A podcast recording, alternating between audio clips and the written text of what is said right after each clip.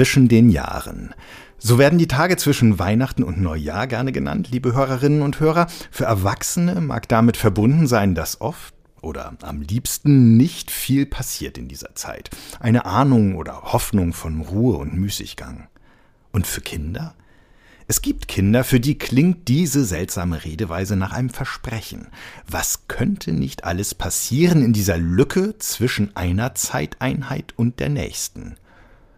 Die Lücke in der Zeit, eine Lücke zum Hineinschlüpfen. Das ist ein Thema, das sich in einigen Kinderbüchern findet. Und überhaupt ist die Zeit, die Zeitreise, aber auch das Begreifen von Zeit ein großes Thema für kleine Leute. 2023 fällt der Silvestertag auf einen Sonntag, also gibt es an diesem Tag eine neue Folge des Bücherpodcasts. Der 31. Dezember ist der fünfte Sonntag im Monat, also habe ich Tillmann Sprekelsen zu uns in den Podcast eingeladen, den Kinder- und Jugendbuchexperten bei uns in der FAZ, um mit ihm genau über Kinder- und Jugendbücher zu sprechen, über eine Handvoll Kinder- und Jugendbücher, die sich mit Zeit beschäftigen, aus unterschiedlichen Perspektiven in unterschiedlichen Zeiten. Das älteste ist mehr als 100 Jahre alt.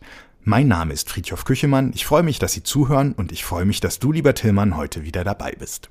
Das freut mich auch.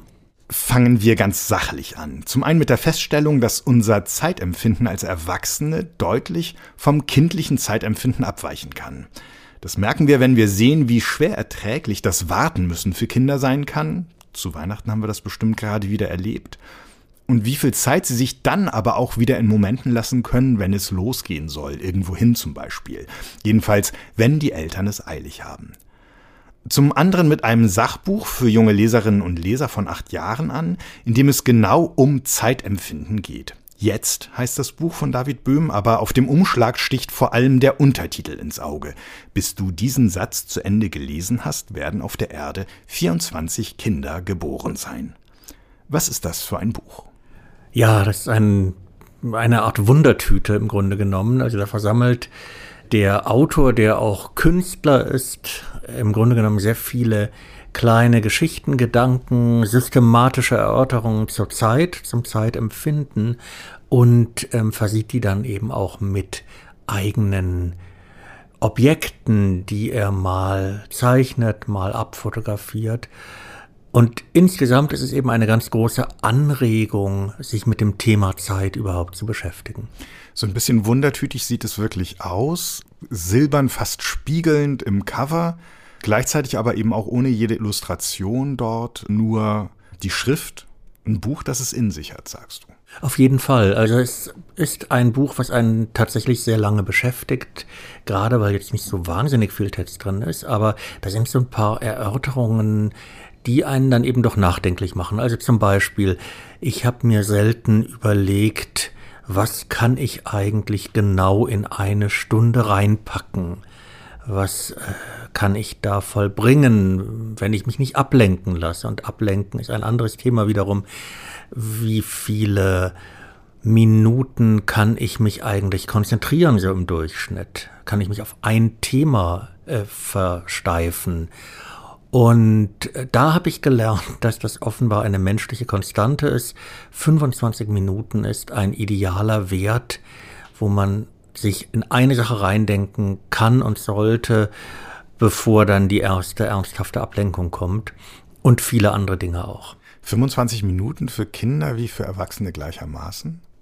Das ist etwas, was er da nicht spezifiziert was er aber an anderer Stelle behandelt, also eben tatsächlich die Frage, wie ist unser Zeitempfinden? Und inwiefern ist das abhängig von Erfahrungen, die wir gemacht haben, inwiefern sind Dinge, die wir das erste Mal erleben, da dehnt sich die Zeit. Und wenn wir sie das zehnte Mal erleben, dann auch wenn sie genauso lange brauchen wie beim ersten Mal, erscheinen sie kürzer. Und das hat natürlich dann auch sehr viel damit zu tun, wie alt man ist, in welchem Lebensalter man sich befindet. Hm. Ein Wort zum Aufbau des Buches? Sind das in sich geschlossene Kapitel oder ist das mehr assoziativ?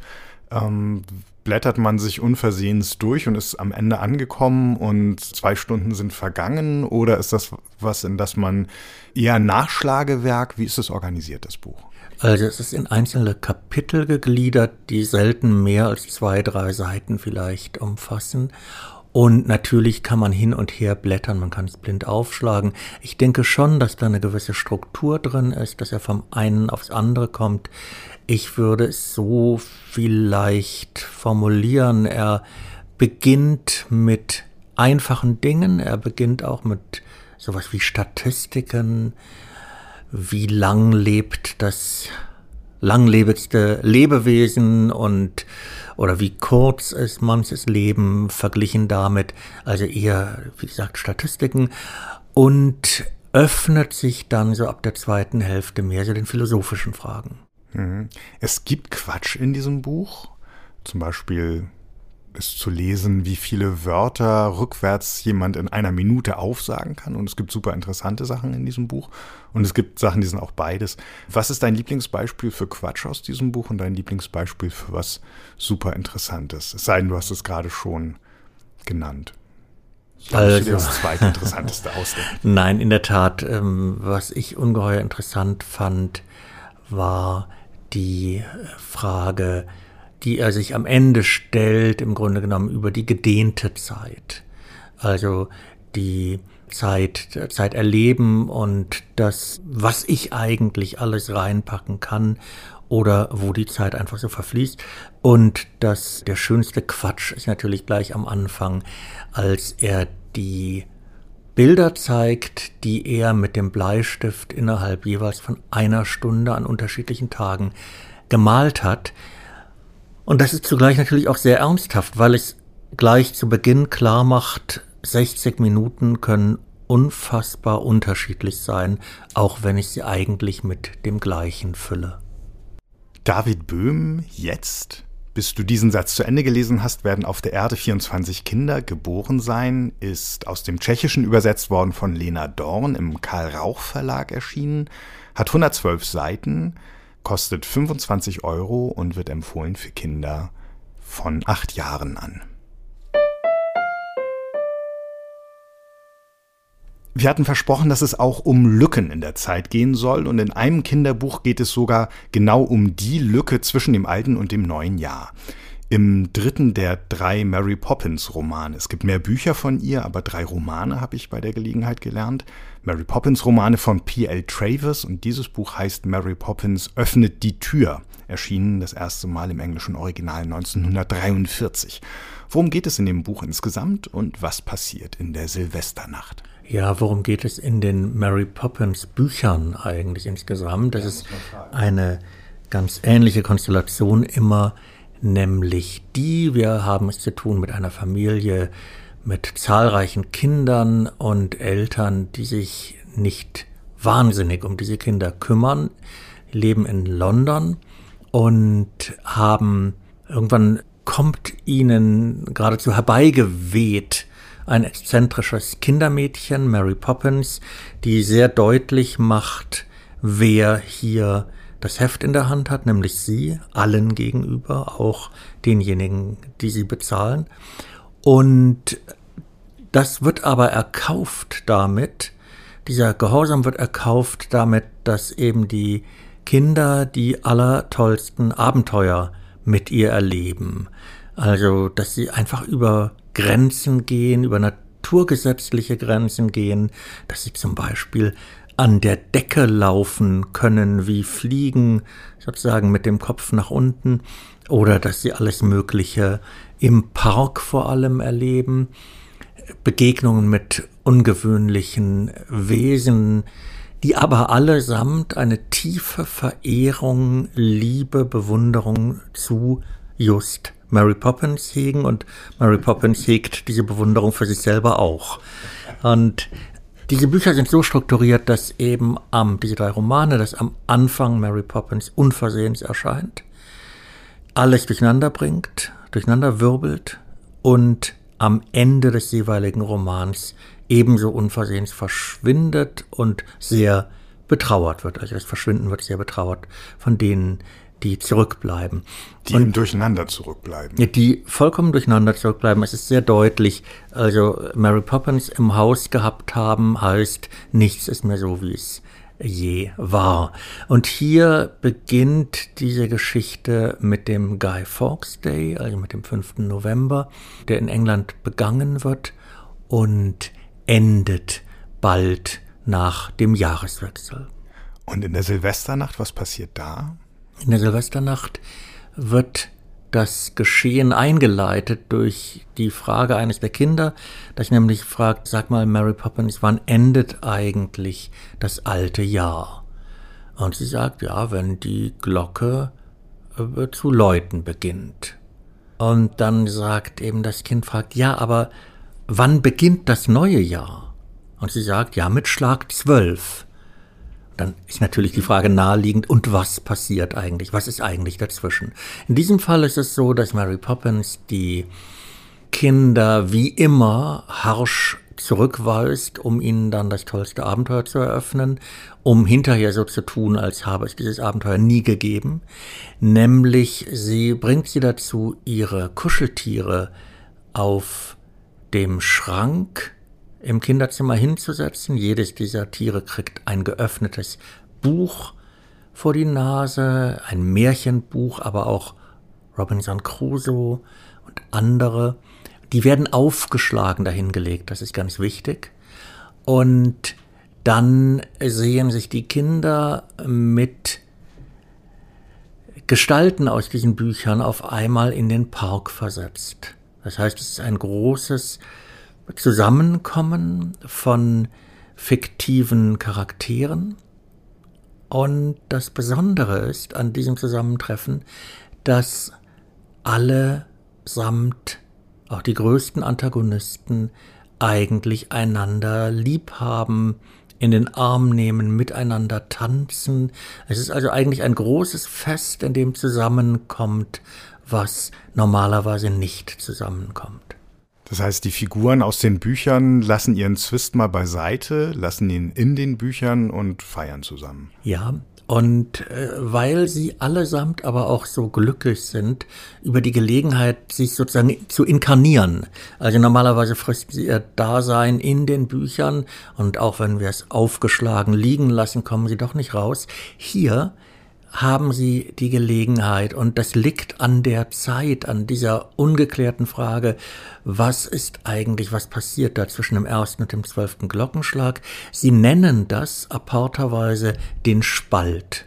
Also der Spalt hat sich geöffnet, in diesem Spalt können Sie sich inkarnieren und man merkt richtig, wie Sie sich schon auf das nächste Jahr freuen. Wir rechnen fest damit, liebe Hörerinnen, liebe Hörer, dass Sie das umgehend zu Hause ausprobieren. Achten Sie auf die Auswahl der Bücher. Haben die Gestalten, die da zusammen feiern, irgendeinen Bezug zueinander? Abgesehen davon, dass manche von ihnen aus denselben Büchern stammen.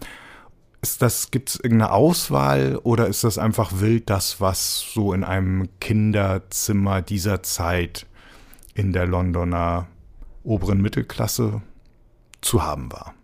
Letzteres ganz klar, wobei auch hier, was ich sehr schön finde, einfach auch der historische und auch der Lokalkolorit deutlich wird. Also wir begegnen etwa Humpty Dumpty und das ist ja nicht ohne weiteres jedem deutschen Kind geläufig, was das für eine Gestalt ist, was das für ein Ei ist, was sozusagen in dem Kinderreim dann eben zerbricht und auch von den Männern des Königs nicht zusammengesetzt werden kann.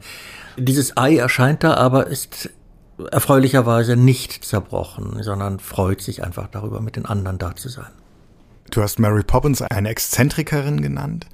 Es gibt noch einen Exzentriker in den großen Klassikern der Kinderliteratur, der einem Kind erscheint, einem einzelnen Kind zunächst. Astrid Lindgrens Carlson vom Dach. Äh, der taucht auf, wenn Lillebror langweilig ist. Ähm, ist ein gerade richtig dicker Mann in seinen besten Jahren, sagt er von sich selbst, mit einem Propeller auf dem Rücken. Kennt bei uns jedes Kind anders als Humpty Dumpty. Und dann geht's eben auch immer rund, großes Durcheinander wie bei Mary Poppins auch, dass für die Kinder der Familie Banks immer was los. Allerdings, der Unterschied ist, P.L. Travers hat Mary Poppins nicht als eigenwillige Freundin angelegt, sondern als Kindermädchen, also durchaus mit Erziehungsauftrag. Sie weist die Kinder zurecht, sie bestreitet ihre eigenen magischen Fähigkeiten, wenn es welche gibt, und behauptet, das sei alles nur die blühende Fantasie der Kinder. Sie grenzt sich ab. Was würdest du sagen, ist das zeittypisch? Also zwischen den beiden Büchern liegen immerhin zwölf Jahre oder ist das gesellschaftstypisch oder doch einfach nur die Fantasie der jeweiligen Autorin? Ja, mir wird immer etwas unwohl, wenn man äh, literarische äh, Schöpfungen und insbesondere so Spitzenschöpfungen wie Mary Poppins oder Carlson vom Dach irgendwie auf eine Gesellschaft allzu eng zurückführen möchte. Ich würde sagen, das sind beides Typen, die in gewisser Weise absolut gesetzt werden oder sie stehen eigentlich für eine Art auf das Leben und auf die Gesellschaft zu reagieren. Das kann ich ja machen, indem ich wie Carlson vom Dach, der in gewisser Weise seiner Zeit natürlich weit voraus ist, der passt ja eigentlich in diesem anarchischen Gestus viel besser in die 68er Jahre oder so und ist ja auch da besonders gefeiert worden, etwa über die Fernsehserie, die ja ganz genau da den Nerv eigentlich trifft. Und eine Mary Poppins, die in vieler Hinsicht eine Inkarnation ja auch einer viktorianischen Zeit ist, also mit dem etwas Steifen, was sie immer hat und mit ihren Redewendungen, die eben auch häufig etwas sehr Formelhaftes haben. Ich glaube aber, dass bei Mary Poppins noch etwas anderes eine Rolle spielt, nämlich, dass sie im Grunde genommen etwas vermittelt, was geradezu antiautoritär auch verstanden werden kann, nämlich sie ist jemand, die dort Erfolg hat bei Kindern, die keineswegs brav sind, wo sie diesen Kindern etwas bietet. Also die Botschaft ist die, du kannst die tollsten Abenteuer erleben, du kannst Dinge erleben, die du dir nie hättest träumen lassen, aber du musst da eine Bereitschaft zur Kooperation mitbringen. Also wenn du nur in Opposition gehst und einfach nur deine Kleidung auf den Boden wirfst und das Buch gegen die Wand, dann hast du in dem Moment vielleicht eine gewisse Entlastung, aber richtig spannend wird es eigentlich, wenn wir uns zusammen hinsetzen und gucken, was sich so ergibt. Hm, interessant.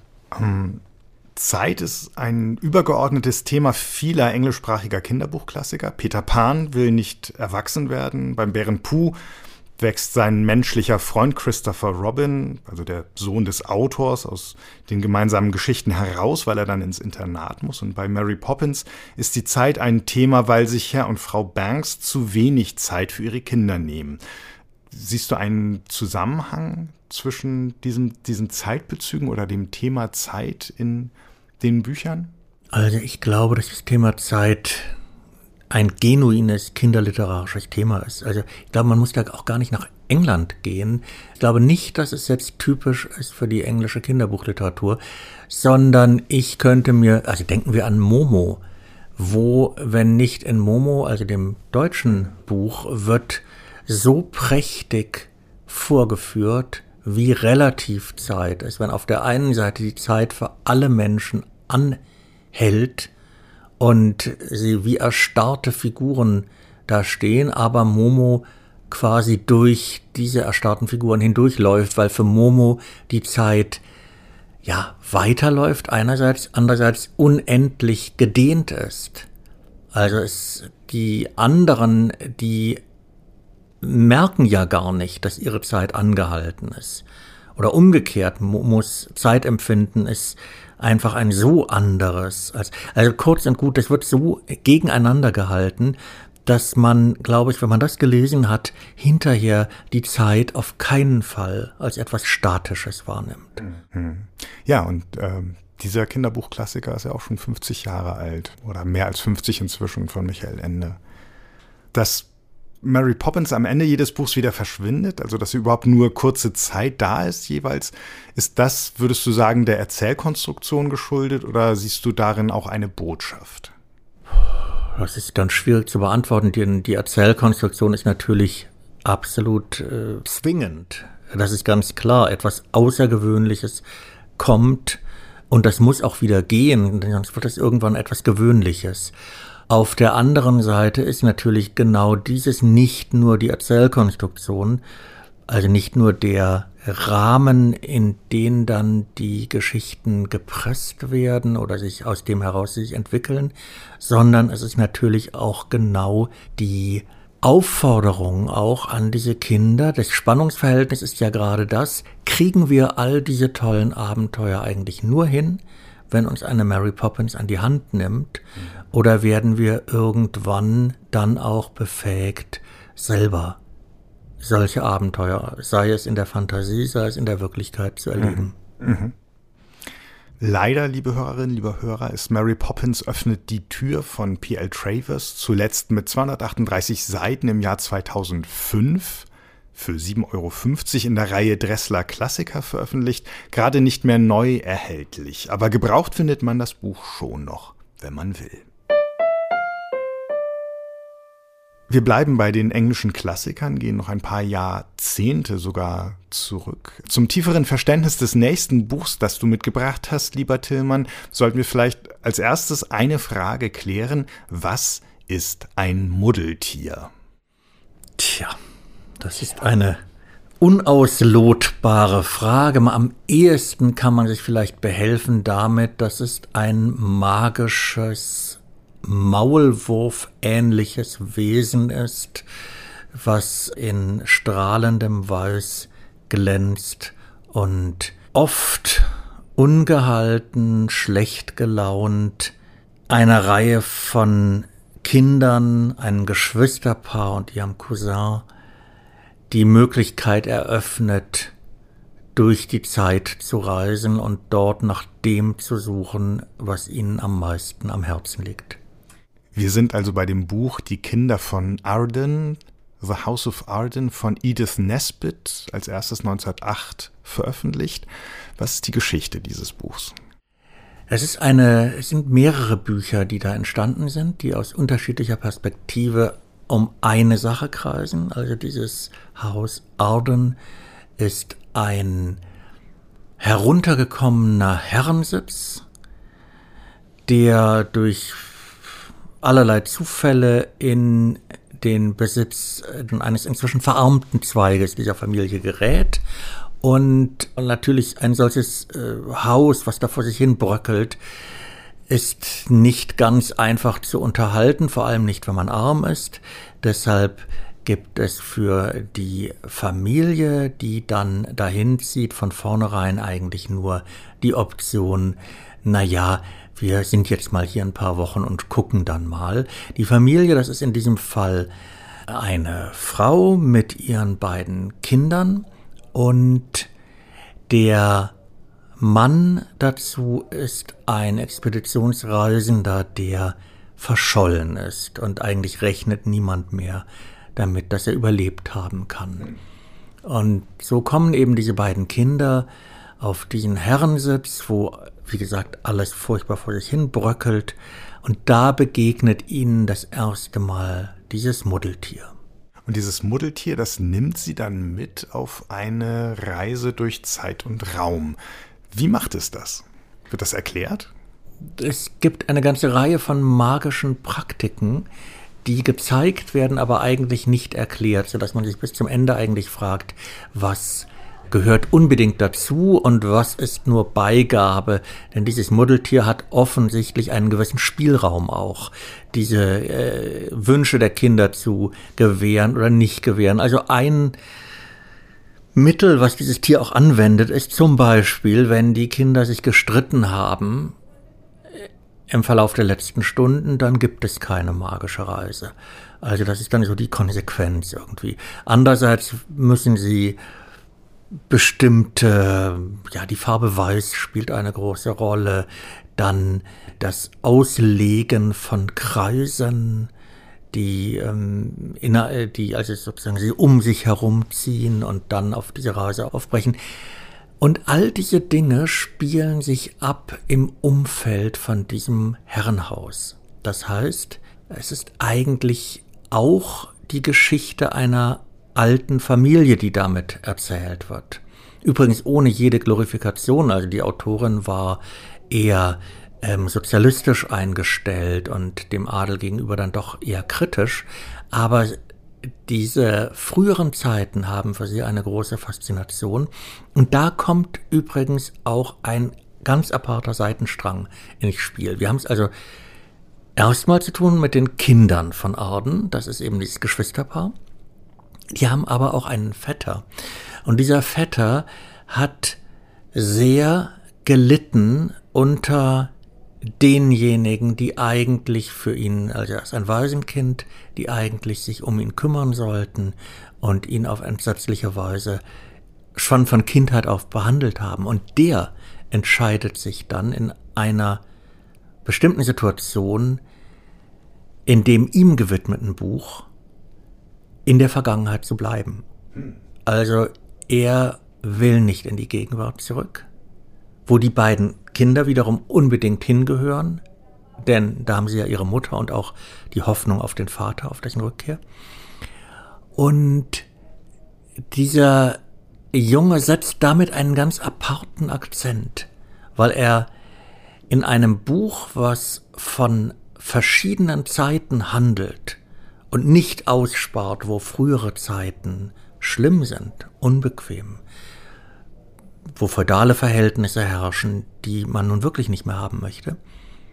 Aber in diesem Reigen, in diesem Auffächern verschiedener Zeiten entscheidet sich dieser Vetter dafür, in der Vergangenheit zu bleiben. Und in welche Zeit dann die Reise jeweils geht, wünschen sich die Kinder? Das liegt nicht in ihrer Macht, wie überhaupt eigentlich ganz wenig in ihrer Macht liegt. Das Muddeltier ist da sehr strikt. Aber es gibt schon einen gewissen Aufbau. Nur eines ist klar, sie können nie zweimal in dieselbe Zeit zurückkehren. Also sie erleben nichts zweimal, was ziemlich blöd ist, zum Beispiel, wenn sie, sie sind da auf Schatzsuche und wenn sie einmal fast ganz dicht dran sind an der Szene, wo dieser Schatz eben versteckt wird in, im Rahmen einer Aktion, wo die Gefahr ist, dass dieser Schatz eben weggenommen wird. Und sie sind dabei und sie gucken zu und werden dann aber wieder rausgeholt aus dieser Zeit und können in diesem Moment eben einfach nicht mehr zurück. Hm, okay. Sie werden rausgeholt vom Muddeltier? von den Umständen, also von der geheimen Mechanik, die da im Hintergrund abläuft. Man könnte sagen, natürlich von dem Mutteltier. Hm, verstehe. Ähm, was verbindet diese einzelnen Stationen Ihrer Reise? Oder die jeweiligen Reisen, muss man ja sagen. Mhm. Sie reisen ja nicht von einer Vergangenheit in die nächste, sondern jeweils wieder zurück. Wenn mhm. ich dich richtig verstanden habe. Ja, es ist vor allem, also was sie verbindet, ist eben in der Tat der Ort. Es ist die Familiengeschichte. Und es ist drittens der Wunsch der Kinder, aus einer verarmten Gegenwart eine etwas reichere zu machen, das heißt diesen Schatz zu finden. Und sie stellen am Ende fest, dass sie dann etwas anderes finden, was sehr viel mehr wert ist. Und mehr wollen wir da nicht verraten. Aber wo wir gerade von Stationen ähm, einer Zeitreise sprechen, ich musste, ähm, als ich kurz ein bisschen über das Buch gelesen habe, an ähm, eine durchgeknalltere Variante einer solchen Zeitreise denken, nämlich äh, das Buch von Jo Nesbø, diesem norwegischen Krimi-Autor, der auch Kinderbücher geschrieben hat, Dr. Proctor und die Zeitbadewanne. Da versuchen die Zeitreisenden ziemlich verzweifelt durch Weichenstellungen in der Weltgeschichte ähm, einer unglücklichen Liebesgeschichte, in die der Doktor in jungen Jahren verwickelt war, ähm, eine Wendung zum Guten zu geben. Und das Buch ist großer Klamauk mit kleinen Schwächen. Bringt mich zu der Frage, wie lustig sind die Kinder von Arden? Also zunächst mal, das ist äh, sehr interessant, was du erwähnst, denn das ist natürlich so dieses Zurück in die Zukunft Prinzip. Mhm. Das eigentlich könnte man anhand dieses Beispiels die Zeitreisegeschichten im Jugendbuch oder im Kinderbuch auch in zwei Gruppen einteilen. Nämlich die eine Gruppe ist die, die mich als Beobachter in eine Vergangenheit schickt. Mhm. Und die andere Gruppe ist die, in der ich in der Vergangenheit tatsächlich etwas verändern kann. Mhm. Und das ist kategorial natürlich was völlig unterschiedliches. Also die Kinder von Arden sind durchaus sehr lustig. Die sind auch sehr gut übersetzt äh, von Sibyl Gräfin Schönfeld. Eine gewisse Ernsthaftigkeit ist natürlich immer da, weil es auch ein ernstes Thema ist. Also Kinder, die aus unterschiedlichen Gründen in unserer Gegenwart nicht klarkommen und da etwas verbessern wollen in der Gegenwart durch Rückgriff auf die Vergangenheit, das ist natürlich auch ein, ein ernstes Thema, wo auch vieles durchschimmert, wogegen sich die Autorin immer gewandt hat. Also sie war eine ganz engagierte Kämpferin eine, in sozialen Angelegenheiten. Aber sie macht das eben doch mit einem gewissen Humor. Auf jeden Fall. Mhm. Einige der Stationen, bei denen die Kinder landen, sind, wenn man so will, zentrale Punkte der englischen Geschichte. Ähm, sie begegnen Napoleon oder dem napoleonischen Versuch, ähm, auch England anzugreifen. Sie begegnen ähm, Heinrich dem Achten. Ja, so. sie bekommen in große Schwierigkeiten, weil sie just am Guy Fawkes Day oh, anfangen, ja. ein Lied zu singen, was viele Jahre nach dem Ereignis entstanden ist. Die Pulververschwörung, Tag der Empörung heißt es da. Aber diese Verschwörung hatte noch gar nicht stattgefunden oder findet gerade jetzt statt. Ah. Und sofort werden sie inhaftiert und ihr Vater gleich mit, weil sie als äh, Spione und Mitverschwörer dann eben erachtet werden. Denn woher hätten sie es sonst wissen können? Hm, hm. Der Vater begegnet ihnen in der Vergangenheit, der in der Gegenwart verschwunden ist? Der Vater der Kinder, deren Platz sie einnehmen. Ah. Also sie kommen immer in Situationen, wo es auch ein Geschwisterpaar gibt, was sie dann sozusagen für diese Zeit ersetzen. Verstehe. Jetzt die schlechte Nachricht. Auch Edith Nisbets Kinder von Arden ist zwar zuletzt in der Reihe Dressler Klassiker erschienen, aber ebenfalls gerade leider vergriffen. Das hatte im Jahr 2001 268 Seiten gebunden, kostete 7,50 Euro und lässt sich hoffentlich auch gebraucht gut auftreiben, vor allem von denen, die als Erste danach schauen nach dieser Episode. Lieber Tillmann, müssen wir in diesem Zusammenhang auf das magische Baumhaus zu sprechen kommen. Ähm, das ist immerhin eine sehr populäre, wenn nicht die populäre Kinderbuchreihe zu Zeitreisen in belehrender Absicht. Ja, das mit der belehrenden Absicht ist natürlich drin. Trotzdem finde ich die Bücher jetzt nicht so wahnsinnig trocken, wie das jetzt vielleicht klingt, oder äh, auch nicht so kunstfern. Es geht hier natürlich vor allem um ein Ausmalen der historischen Situationen, der diese Kinder unterworfen sind, die da im magischen Baumhaus oder mit dessen Hilfe durch die Zeit reisen. Ich kann mir gut vorstellen, dass das eine äußerst vergnügliche Lektüre ist für Kinder, die auch auf diese Weise eben zum ersten Mal mit Gestalten wie Leonardo da Vinci oder wem auch immer äh, zu tun bekommen, durch die Epochen und auch übrigens durch die, die räumlich Reisen. Das hat seine Berechtigung. Ich bin trotzdem jetzt nicht so, dass ich, äh, wenn ich mir einen schönen Abend mache, jetzt mal drei Bände Magisches Baumhaus lese. Du könntest dir 20 schöne Abende machen auf diese Weise. Es gibt nämlich mehr als 60 Bände dieser Reihe inzwischen. Ähm, aber du hast uns noch ein anderes Buch mitgebracht, ein Buch unseres Kollegen Dieter Batetzko, der bis zu seinem Tod im Jahr im Mai 2015 Architekturkritiker war bei uns im Feuilleton der FAZ und äh, von dem es ein Buch gibt, Türme, Paläste und Kathedralen, eine Zeitreise durch die Geschichte der Architektur. Der Untertitel weist also unser Thema aus und auch ein didaktisches Konzept. Was ist das für ein Buch? Das ist ein Roman, um damit anzufangen. Es ist also eine fiktionale Geschichte. Da gibt es ein Geschwisterpaar, die im Frankfurt der Gegenwart leben. Ihr Vater ist Architekt und ist viel weg und die Kinder fühlen sich alleingelassen. Es gibt auch Spannungen innerhalb der Familie, weil der Vater eben so gut wie nie da ist. Und er hat ihnen aber von einer Reise einen Falken mitgebracht. Und dieser Falke, den lassen sie steigen ähm, auf dem Lorberg bei Frankfurt.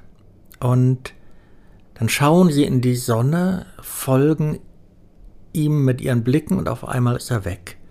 Und äh, sie selber sind versetzt in eine andere Zeit. Und so geschieht das dann häufiger im Laufe dieses Buches. Sie kommen dann immer wieder zurück, aber sie erleben verschiedene Epochen. Allerdings kommen sie immer in einen ganz konkreten Moment der Geschichte und an einen konkreten Ort, nämlich immer dann, wenn besondere Bauwerke geplant und errichtet werden.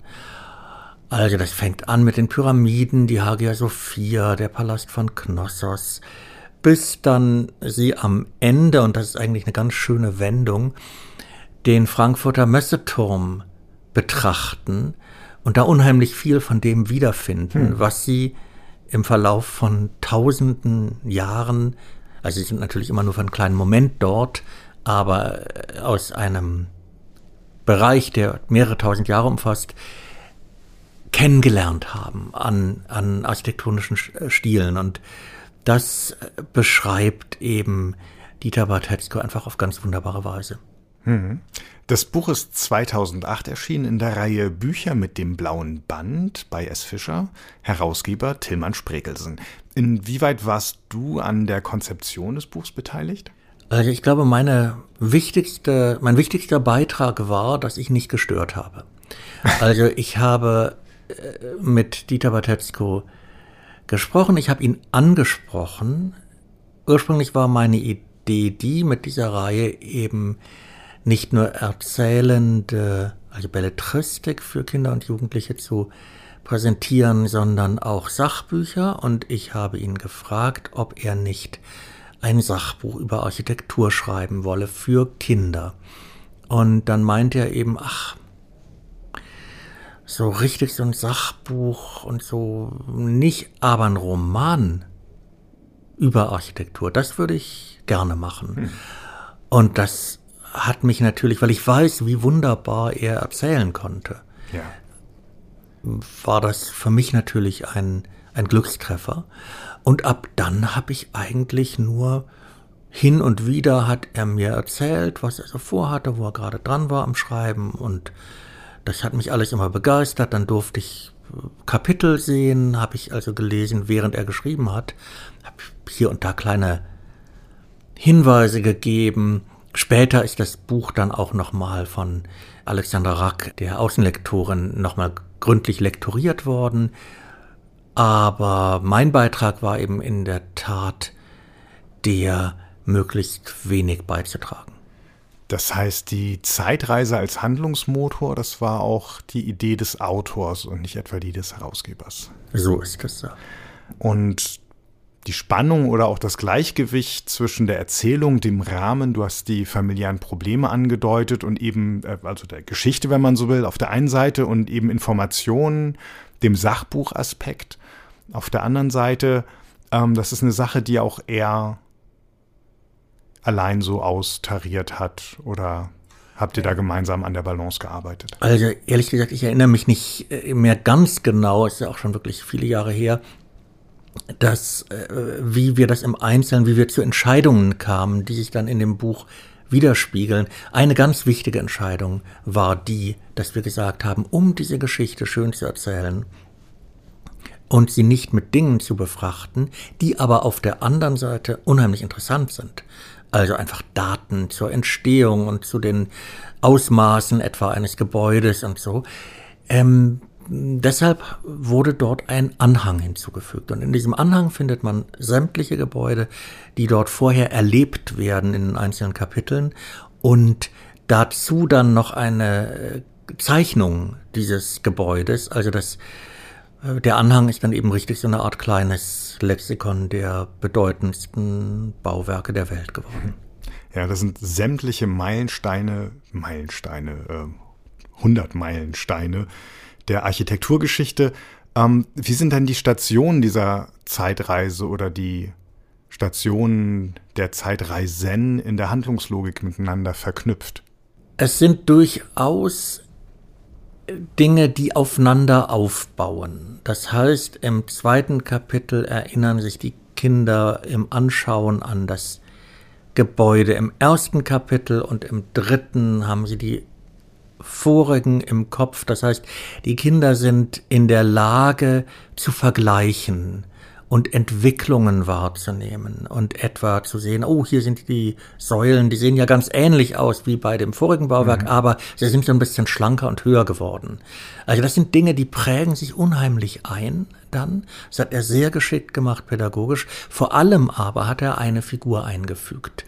Das ist nämlich ein Junge, der im Alter dieser beiden Kinder ist und der sich sozusagen immer wieder neu inkarniert in verschiedenen Stationen. Das heißt, sie treffen ihn und sie kennen ihn natürlich, weil sie schon beim vorigen Mal mit ihm gesprochen haben, aber er in seiner neuen Inkarnation weiß das natürlich nicht. Das heißt, er lernt sie immer wieder aufs Neue kennen. Mhm. Sie haben das Gefühl, und auch daraus gibt es ganz komische ähm, Szenen und äh, richtig lustig wird es dann, denn es ist auch ein sehr komisches Buch in Teilen der äh, ägyptische Gott Tot, der taucht dann auch in allen möglichen Stationen wieder auf. Mhm. Was natürlich auch etwas ist, was Bartetzko selber äh, immer wieder sehr stark gemacht hat in seinen Artikeln und auch in den Erzählungen. Also wer das Glück hatte, mit ihm zu sprechen, der äh, wird sich auch daran erinnern, dass er immer wieder die interessantesten Bezüge aufgemacht hat.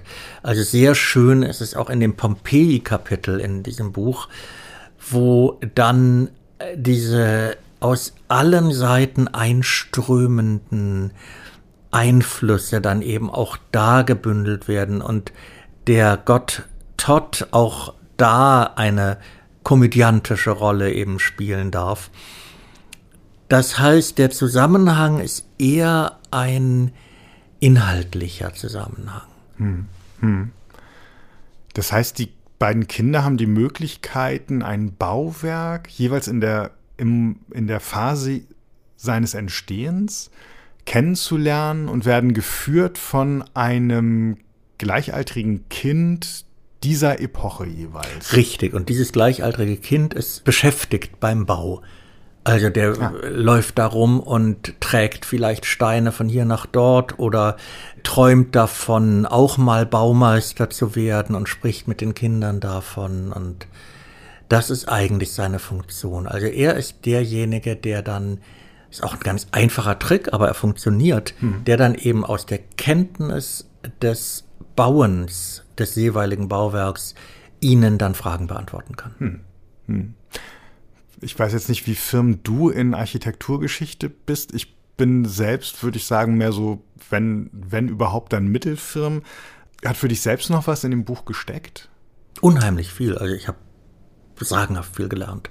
Und zwar nicht äh, in der Weise, dass mir das jetzt jemand so aufgedrückt hätte, sondern tatsächlich so, so en passant.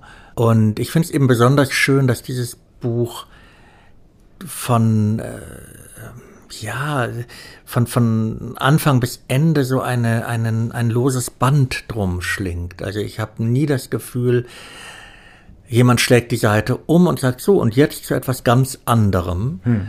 Und was Neues anfängt, sondern natürlich, es ist was Neues, aber es hängt zusammen. Diese Dinge hängen miteinander zusammen. Hm.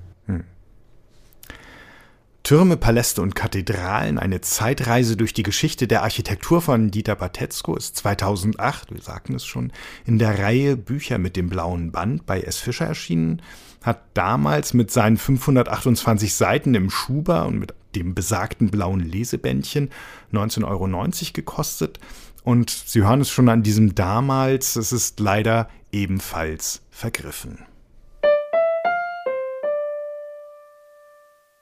Zurück nach England. Zurück zu den Kinderbuchklassikern des Landes, zu einem seiner schönsten, finde ich, als die Uhr 13 schlug von Philippa Pierce. Auch hier geht es um eine Lücke in der Zeit, diesmal zwischen 12 und 0 Uhr, wenn man so will. Und hier ist es Tom, ein Junge, der zu Onkel und Tante ziehen muss, weil sein Bruder zu Hause die Masern hat, der unversehens in eine andere Zeit gerät, dieser Tom, in einen anderen Garten, in einer anderen Zeit. Das ist eine schöne Facette, die äh, Philippa Pierce dem Zeitreisethema abgewinnt. Bei ihr bleibt das Gebäude erkennbar dasselbe, durch den Schritt in den Garten kommt Tom dann in diese andere Zeit hinein, in andere Zeiten hinein. Wen trifft er dort? Ja, er trifft dort ein Mädchen, was im Lauf der Zeit dann zu einer jungen Frau wird. Und er und das Mädchen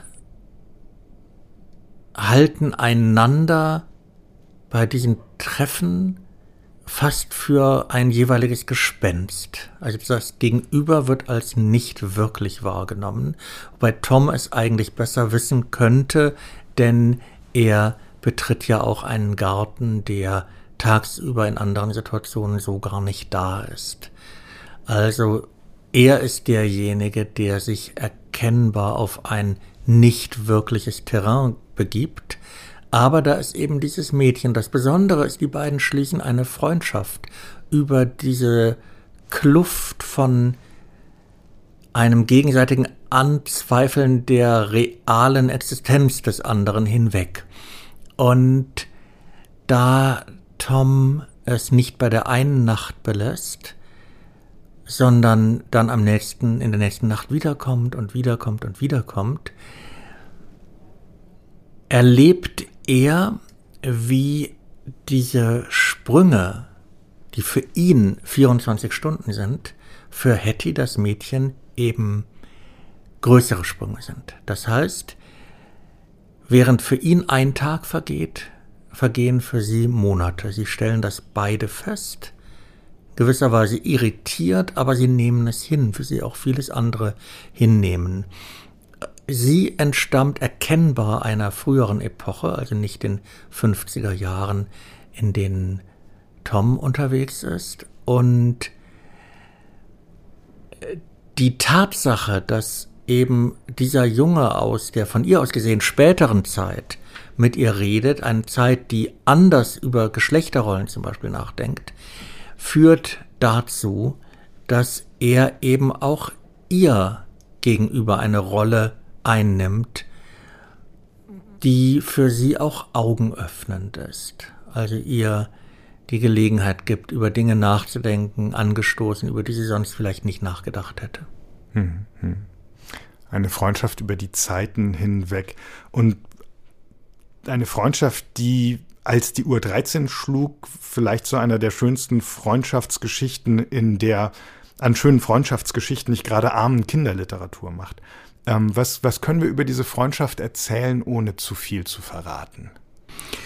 Ich denke, man kann äh, sie am ehesten fassen, indem man sagt, es ist das, was eine Freundschaft oft ausmacht, nämlich das Gefühl, dass man im Gegenüber einen anderen gefunden hat, der es redlich mit einem meint, der auf, der interessiert ist an einem und zugleich, und das macht das Irritierende aus, äh, zugleich immer von einem Geheimnis, von einem unauflösbaren Geheimnis umgeben ist. Gegenseitig. Die beiden wissen ja überhaupt nicht, wie sie den anderen in ihre eigene reale Welt integrieren sollen.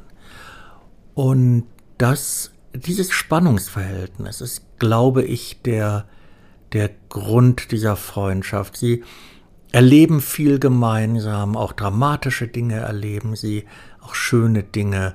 Äh, sie betätigen sich gemeinsam sportlich. Äh, es ist ein ganz eigenes und schönes Miteinander, was sie haben.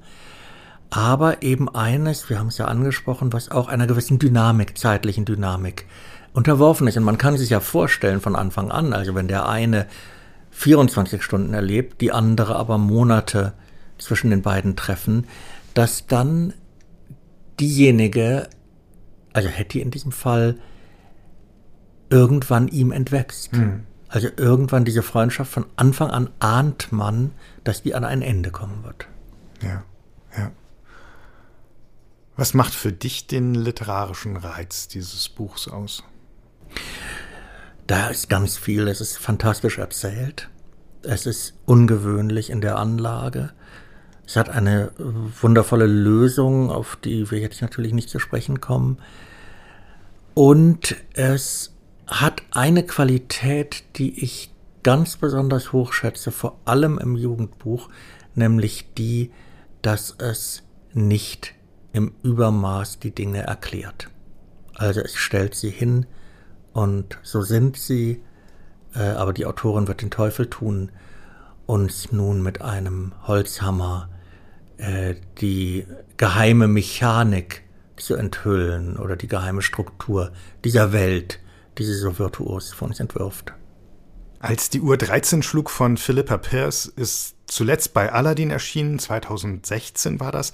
Das Buch hat 256 Seiten, kostete neu 14,95 Euro und ist leider, auch diesmal, Sie ahnen es bereits, liebe Hörerinnen, liebe Hörer, es ist, wie es sich offenbar für tolle Bücher über die Zeit gehört, ebenfalls vergriffen. Lieber Tillmann, vielen, vielen Dank für das Gespräch. Ich danke dir.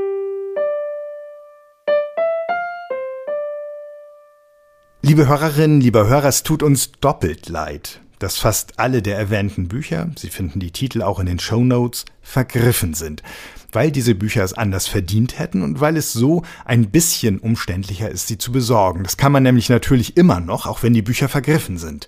In Antiquariaten, in Online-Antiquariaten oder bei Ihrem Lieblingsbuchhändler, meine Lieblingsbuchhändlerin zumindest schaut manchmal auch für ihre Kundinnen und Kunden, wo sie ein Buch noch auftreiben kann, das schon nicht mehr so zu haben ist. Auch diese Folge des Bücherpodcasts wurde produziert von David Brucklacher und Kevin Gremmel. Vielen Dank euch beiden für alles, was ihr in diesem Jahr für den Bücherpodcast getan habt. Das ist eine ganze Menge. Bei Fragen, Anregungen und Kritik können Sie, liebe Hörerinnen, liebe Hörer, uns vier vom Bücherpodcast, also Maria Wiesner, Kai Spanke, Paul Ingendey und mich, wie immer am besten per Mail erreichen unter der Adresse bücher-podcast.faz.de, Bücher mit UE. Sie finden uns überall, wo es gute Podcasts gibt und bei Instagram finden Sie uns als @fazbücher. In der kommenden Folge begrüßt Paul Ingendey Sie wieder hier im Bücherpodcast. Er spricht mit Peter Körte, Krimi-Experte und Filmkritiker der Sonntagszeitung, über die besten Kriminalromane des Jahres 2023. Und äh, ich habe schon mal nachgeschaut, im März gibt es ein nächstes Mal einen fünften Sonntag im Monat. Mit etwas Glück geht es also an Ostern hier im Bücherpodcast wieder um Kinderbücher. Ihnen Liebe Hörerinnen, liebe Hörer, für heute vielen Dank fürs Zuhören, für heute und fürs ganze Jahr. Kommen Sie gut ins Neue. Bis dann.